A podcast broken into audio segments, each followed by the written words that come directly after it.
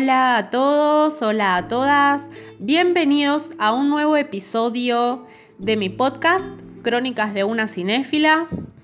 Tarde lluviosa en Buenos Aires, tarde noche ya. Hay mucho viento, mucha agua, truenos, rayos. Es una noche especial para una película de terror o de suspenso. Y eso es lo que les traigo hoy en la recomendación. Esta película, para mí, es muy especial. ¿Por qué? Porque esta película creo que solamente yo la vi. Y es por eso que te invito después a que me sigas en el Instagram Crónicas de una cinéfila y me digas si la viste o no la viste para saber qué tan errada estoy. Pero creo que no la vio nadie más que yo. Por lo menos en mi círculo íntimo nadie la conoce. Y es más, cuando era chica, tuve que hacer un trabajo para el colegio en el que tenía que contar una historia y usé la historia de esta película para mi trabajo y la maestra tampoco la había visto, suerte para mí, y me fue muy bien. ¿Hice trampa? Sí. ¿Está bien? No, pero me sirvió. No lo volvería a hacer, ahora estudio, escribo mis propias cosas, pero en ese momento eh, aproveché la historia de la película la conté y me fue muy bien en el trabajo. Así que bueno, volviendo al tema, si vos la viste, ahora te voy a decir el nombre y todo, contame, sí, yo también la vi. Bueno, la película de la que te hablo hoy se llama El misterio de la Dama Blanca o Lady in White. Es una película dirigida por Frank LaLoggia, que no dirigió demasiadas películas, pero sí se dedicó en su mayoría a este género, el suspenso y el terror, y se estrenó en 1988. Lady in White está protagonizada por Lucas Haas, que es en ese momento era un niño, ella tiene más de 40 años, que es un actor que tal vez no lo conozcas así por nombre, pero si lo ves decís, ah, sí, ya sé quién es, que participó en películas como por ejemplo Marcianos al ataque o Zulander, entre muchas otras, pero esas son las más conocidas. Y también Alex Rocco eh, trabajó en esta película, que fue quien hizo de Moe Green en El Padrino. Tal vez lo tengas de ahí. Y bueno, hay muchos más actores y actrices en esta película, pero ellos dos son los más conocidos. Entonces, vamos por ese lado. Y bueno, es una película de terror, suspenso, que si bien la crítica no fue muy mala con ella, tiene 5 puntos de 10. La audiencia sí fue bastante cruel. El costo de la película es de 4,7 millones de dólares. Bastante. O sea, hay producciones que salen muchísimo más, pero 4,7 millones. Y de recaudación solamente tuvo 1,7 millones. Así que fue una pérdida. Y también por esta baja audiencia, creo que no la vio mucha gente, por lo menos no en el cine, y por eso sigo creyendo que solamente la vi yo. Bueno, eh, Lucas Haas, por ejemplo, por esta película se llevó un premio a artista joven y la película también participó como película de terror en los premios joven, preadolescentes. Bueno, vamos directamente a ¿De qué se trata la película?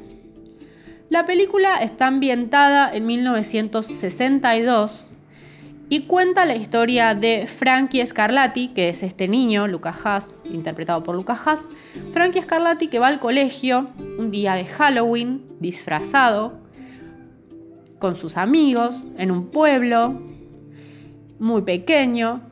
Y bueno, ellos van a la escuela y eh, en el salón donde él cursa, 10 años antes, había sido asesinada una niña dentro del armario de clases. Por el crimen de esta niña había sido arrestado el conserje de la escuela, que entre paréntesis vamos a decir que era de raza negra. Fue arrestado este hombre por el crimen de la niña. Bueno, Lucas va a la clase, todo lo más normal. Cuando termina la clase, un grupo de compañeritos Los bullies, como quien le dice, lo encierran adentro del armario donde había sido asesinada la niña un Halloween 10 años antes.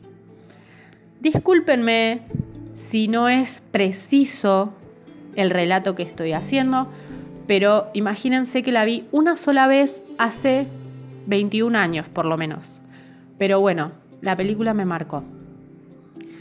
Lucas, eh, perdón, Frankie queda encerrado en este armario y se esconde arriba de un estante, se hace un bollito y está cubierto con su máscara, asustadísimo porque sabe la historia que ocurrió ahí. Cuando de repente empieza a escuchar ruidos y al abrir los ojos ve el fantasma de la niña que había sido asesinada. Yo me acuerdo teniendo la edad de él, porque prácticamente supongo que tendría nueve o diez años, Frankie, y yo tendría ocho o nueve cuando vi la película, el pánico que sentí y la empatía que sentía por ese nene que no podía salir. Si ustedes ven la película, la cara de terror de esa criatura traspasa la pantalla.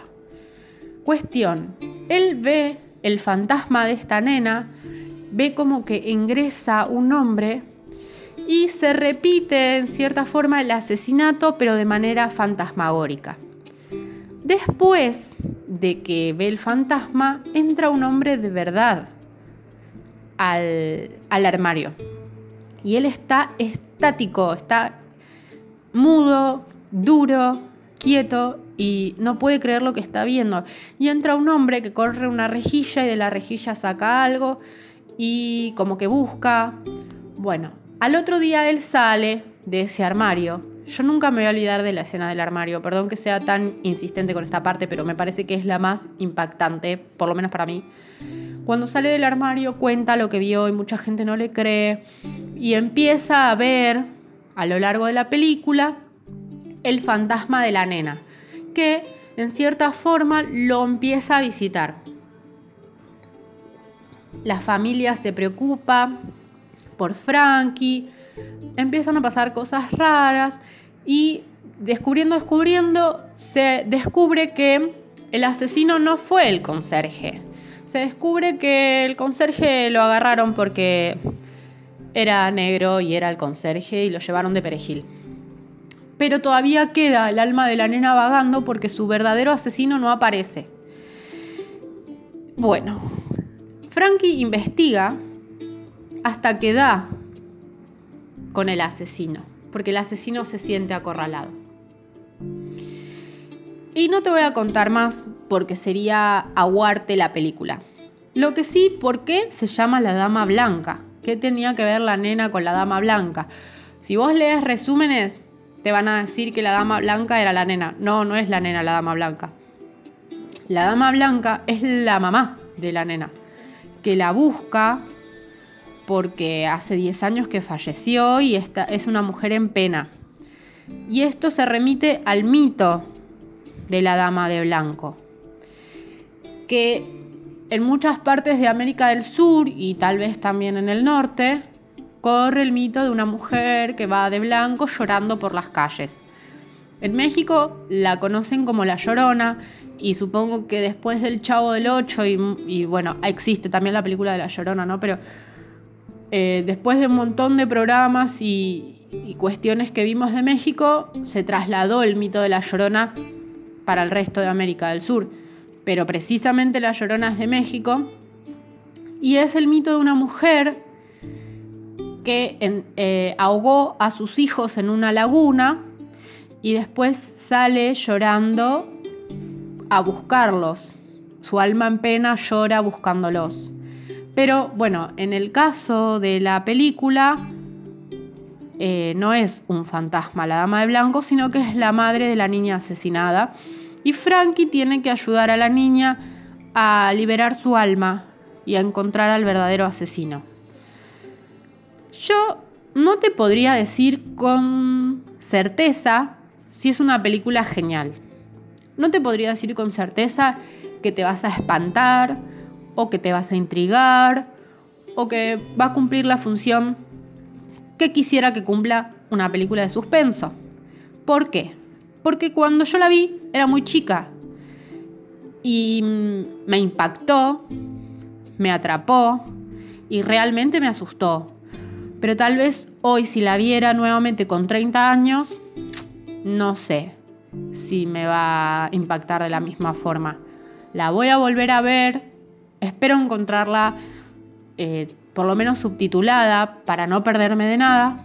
Pero bueno, yo quisiera que la vieras, si es que no la viste, y si la viste quiero que me cuentes que también la viste, para no sentirme tan sola. Así que te invito otra vez a seguirme en Instagram, Crónicas de una cinéfila, y te invito otra vez a que me digas, sí, vi esta película, no, no la vi, y si la viste que me digas, sí, la verdad que está buena, no, la verdad que lo que estás recomendando es una porquería, decime lo que te parezca, pero quiero que me comentes, porque quiero saber si alguien más la vio o solamente soy yo. Y otra cosa que te propongo es que me cuentes qué película pensás que nadie más que vos vio. O sea, que digas, esta película la vi yo solamente, nadie más la vio, no la conoce nadie. También quiero que me cuentes eso. Porque esto también va a colación a una de las publicaciones de esta semana en Instagram, en las que yo pedía que me cuenten anécdotas en el cine. ¿Por qué? Porque una película nosotros cuando éramos novios, con el que hoy es mi marido, mirábamos todos los fines de semana prácticamente íbamos al cine. Un gastadero de plata en ese momento, al Pepe sí, pero éramos novios, no teníamos responsabilidades, no pasaba nada. Un sábado fuimos al cine y vimos una película que se llama Más que un hombre, protagonizada por Daddy Brieva. Y cuando prendieron las luces, porque habíamos entrado medio tarde, cuando prendieron las luces, Solamente estábamos él y yo, nadie más. Nadie más había visto la película y no sé si hoy en día mucha gente puede decir, sí, yo vi esa película. Y no la encontré tampoco nunca más, la vi esa única vez. No la encontré en ninguna plataforma, ni en internet, nada. Son esas películas misteriosas que la ves una vez y desapareció. Pero bueno, esa película, por ejemplo, Más que un hombre, te cuento brevemente porque eh, tengo ganas.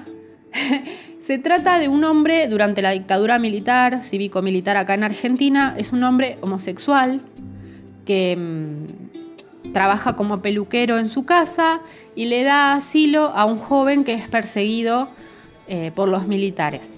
Entonces le da refugio. Todos saben que Daddy Brieva es peronista y bueno, la historia es bastante particular. No es mala la película, tampoco es excelente. Es como para ver un domingo a la tarde, va bien. Si la encuentran, véanla. Pero la que sí quiero que vean es esta. La Dama de Blanco, como yo la conocí cuando la vi, Lady in White. Y bueno, no tengo más para contarles, nada más para decir. Les agradezco como siempre que escuchen mi episodio nuevo como todos los martes y sábados, que escuchen mi podcast. Les agradezco que estén acá. Les mando un abrazo enorme. Les deseo una buena semana y que se cuiden mucho y que se queden en sus casas mirando películas. Aprovechen. Otra cosa, entre paréntesis, tercera temporada de Dark. ¿Ya la vieron? ¿Qué opinan? Bueno, todas las opiniones al Instagram.